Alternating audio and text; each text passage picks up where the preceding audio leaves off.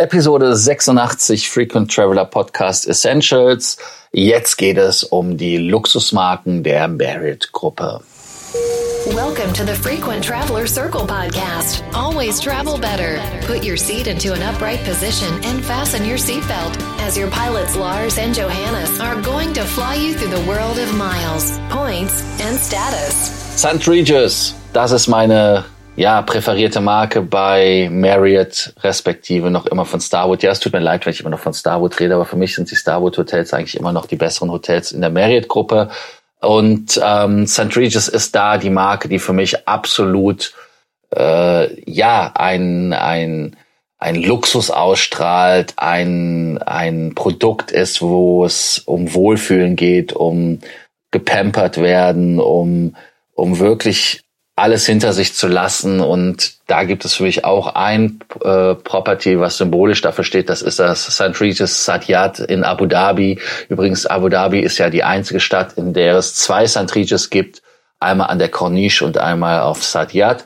Weil mit dem Strand und mit den ganzen Produkten äh, da das ist einfach top als Marke. Und äh, es gibt 36 Hotels mit 8100 Zimmern weltweit von der Marke St. Regis und ist wirklich das absolute High-End-Produkt für, für Leisure, also für die Freizeit. Man sagt zwar, man ist auch für den Businesskunden, das ist äh, bei einigen Properties sicherlich äh, wahr, die in der Stadt sind. Nur für mich ist ein St. Regis, wenn es auf eine Geschäftsreise geht, eigentlich schon zu schade, weil die Geschäftsreise einen doch daran hindert, die wunderbaren Properties zu genießen und äh, ja, das Ganze zu inhalieren, was da das Hotel ausmacht. Was ist für dich bei den Luxus Luxusmarken von Marriott top? Ja, um, um da gleich mal den, den mächtigen Gegenspieler äh, von deinem Favoriten zu nennen, das wären die Ritz-Carlton Hotels. Ähm, ja, mit 96 Hotels oder mittlerweile glaube ich sogar über 100 Hotels noch mal ein Stückchen größer. Ähm, das ist dann die Marke, die aus der Marriott-Ecke kam. Bis vor kurzem hatte man sich ja da den Luxus oder die Dekadenz, drei Loyalitätsprogramme zu haben gegönnt in der Gruppe. Das wurde jetzt vereinheitlicht. Also Ritz-Carlton Awards ist jetzt auch in Bonvoy integriert. Ähm, wenn man die beiden Hotels vergleicht, da würde ich sagen, ähm, ist, ist Ritz-Carlton vielleicht noch mal ein Stückchen traditioneller. Ähm, andererseits, was bei Ritz-Carlton für mich immer noch mitschwingt, ist dieser unglaublich starke Markenname. Ähm, Ritz-Carlton ist, glaube ich, für viele wirklich so die Definition von Luxus schlechthin. Und ähm, ja, das ist vielleicht auch so ein bisschen äh, das Problem, was die Marke hat. Beziehungsweise für mich ist Ritz-Carlton immer ja, es ist top, aber es ist vielleicht auch eine Marke, die, äh, es klingt jetzt so böse und ketzerisch, das zu sagen, aber die, die ein bisschen angestaubt ist. Äh, dabei gibt es wirklich tolle Hotels, gerade in Deutschland. Ähm, hat man ja Ritz-Carlton in Berlin und was ich auch immer spannend finde, Wolfsburg, also dass man, dass man sich, äh, dass man sich so eine Stadt da rausgesucht hat, hängt vielleicht äh, mit der einen oder anderen Firma zusammen, äh, die dort ist, äh, wo sicherlich auch öfters mal hochkarätiger Besuch kommt. Ansonsten hat man in Europa noch äh, mit Wien und Budapest äh, Standorte und natürlich äh, für die Schweizer in Genf. Also auch eine interessante Marke. Ich glaube, Ritz-Carlton äh, waren die, die damals auch diese Gentleman Serving Gentleman Philosophie etabliert haben, ähm, wo man den Mitarbeitern, äh, ich will jetzt nichts Falsches sagen, aber ich meine, es waren im Prinzip 2000 Dollar über die Mitarbeiter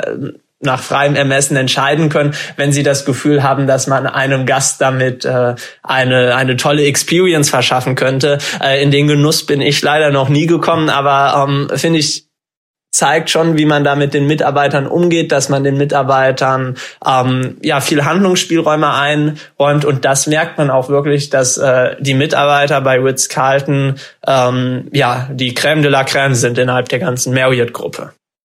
Ja, du hast recht, äh, dass Ritz-Carlton in Wolfsburg gehört zum Volkswagen-Konzern, weil das der Eigentümer ist. Die, den gehört die Immobilie sogar. Äh, deshalb haben die sich natürlich auch jemanden rausgesucht, der für sie auch passt. Und Ritz-Carlton hat, glaube ich, auch Fahrzeuge aus der Volkswagen Group in den Properties als Limousinenservice. Wenn ich das richtig rekapituliere. Ja, die Marke, die für mich noch weiter mit Emotionen geladen ist im Luxusbereich, ist The Luxury Collection. The Luxury Collection ist, wie der Name schon sagt, eine Kollektion von Luxushotels, die nicht unbedingt überall denselben Standard haben, aber absolut top sind. Da sind zum Beispiel in in Europa äh, Properties äh, in Griechenland, in Frankreich, in Österreich gibt es vier äh, ähm, Properties und da ist absolut das Top-Hotel und ich liebe es. Das ist es Schloss Fuschel. Das ist direkt am Fuschelsee gelegen. Das ist ein absolutes Top-Projekt. Ich weiß noch, wie ich im Jagdhof war. Das ist das Sheraton, was etwas oberhalb an der Straße liegt. Und wir runtergegangen sind zur Baustelle und man uns ganz stolz gezeigt hat, was das Schloss Fuschel ist. Äh, übrigens für die äh, Cineasten unter uns, Schloss Fuschel war die Szenerie für die Sissy-Filme. Das heißt also, ähm, wenn man da den äh, Laden, der in der Mitte vom äh, vom Schloss Fuschel ist, sieht, dann sieht man den auch in dem Sissy-Film genauso wie den Turm auf der rechten Seite, der auch renoviert worden ist. Das Spa übrigens ganz, ganz großes Kino, also top, top, top, kann ich nur empfehlen. Äh, ich buche es meistens auf Punkte, weil es dann doch vom Preis her manchmal etwas über die Stränge schlägt. Ähm, ja, von den Marken weiter von Marriott, die wir da haben im Portfolio. Äh, hast du mal in einem JW Marriott übernachtet, Johannes? Nee, da war ich noch nie drin äh, zum Übernachten. Ich war aber einmal ähm, in einem Restaurant von so einem Hotel. Von daher würde ich mir jetzt mal anmaßen, äh, etwas dazu sagen zu können. Also das sind auch Hotels, die definitiv wie alle, die wir heute vorstellen, in dem Luxusbereich mitspielen. Ähm, dennoch, ich würde es, ich würde es was moderner nennen. Also die Hotels sind äh, gerade jetzt verglichen mit Ritz-Carlton ähm, moderner, zeitgemäßeres Design, ähm, richten sich auch eher eher an junge Leute. Ähm, vielleicht vielleicht ich würde es ich würde fast bezeichnen als gesunde Mischung zwischen äh, Ritz Carlton und äh, W Hotels auf der traditionell bis äh, modern Skala. Ähm, das ist einfach so die Gruppierung, wo ich die Hotels sehe. Ähm, ansonsten kommen wir doch noch zu den W-Hotels. Die sind ja, ich habe es gerade angesprochen, ähm, im Luxusbereich dann extrem progressiv, äh, mal was ganz anderes, äh, sehr designgeladen. Äh, was erwartet einen da? Ja, äh, das erste W-Hotel, was ich in meinem Leben besucht hatte vor vielen Jahren, war das W Times Square in New York. Äh, was mir aufgefallen ist, abgesehen davon, dass man durch einen Bogen ging, an dem Wasser entlang lief, waren die ganzen dunklen, um nicht zu sagen schwarzen Farbgebungen. Der Lift, der Elevator, der Aufzug, so heißt das auf Deutsch, war schwarz, die Gänge waren schwarz, die Zimmer waren schwarz und es waren eigentlich kleine Löcher. Und damit war ich dann von den W-Hotels geheilt. Äh, da, da habe ich gesagt, ja, ist alles zwar sehr schönes Design, das reißt dann aber auch nicht die eigene CD raus. Also jedes Hotel hat ja auch irgendwie so eine eigene W-CD gehabt, ähm, die dann auch in dem Player gespielt hat.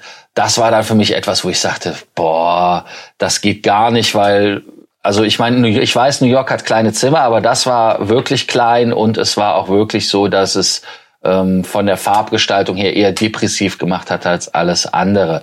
Dann bin ich äh, in ein W-Hotel gekommen, was komplett anders war. Und äh, da muss ich ganz ehrlich sagen, bei den äh, W-Hotels ähm, ist es jetzt so, dass die sich wirklich von dieser schwarzen Farbe Gott sei Dank äh, gelöst haben und haben da dann ähm, sich ja, nach vorne entwickelt. Das W, was für mich, was mich persönlich gebaut hat, das war das W in Barcelona. Nicht, dass ihr denkt, ich will euch das vorenthalten. Das fand ich einmal von der Architektur her cool. Ich fand das auch von den Zimmern her cool mit riesen Fenstern, mit Platz. Also äh, richtig schön und ähm, ja, top. Dann gibt es jetzt natürlich auch viele W-Hotels, die ähm, richtig geile Ziele haben, wie zum Beispiel Bali als, als Ziel mit dem W ist toll.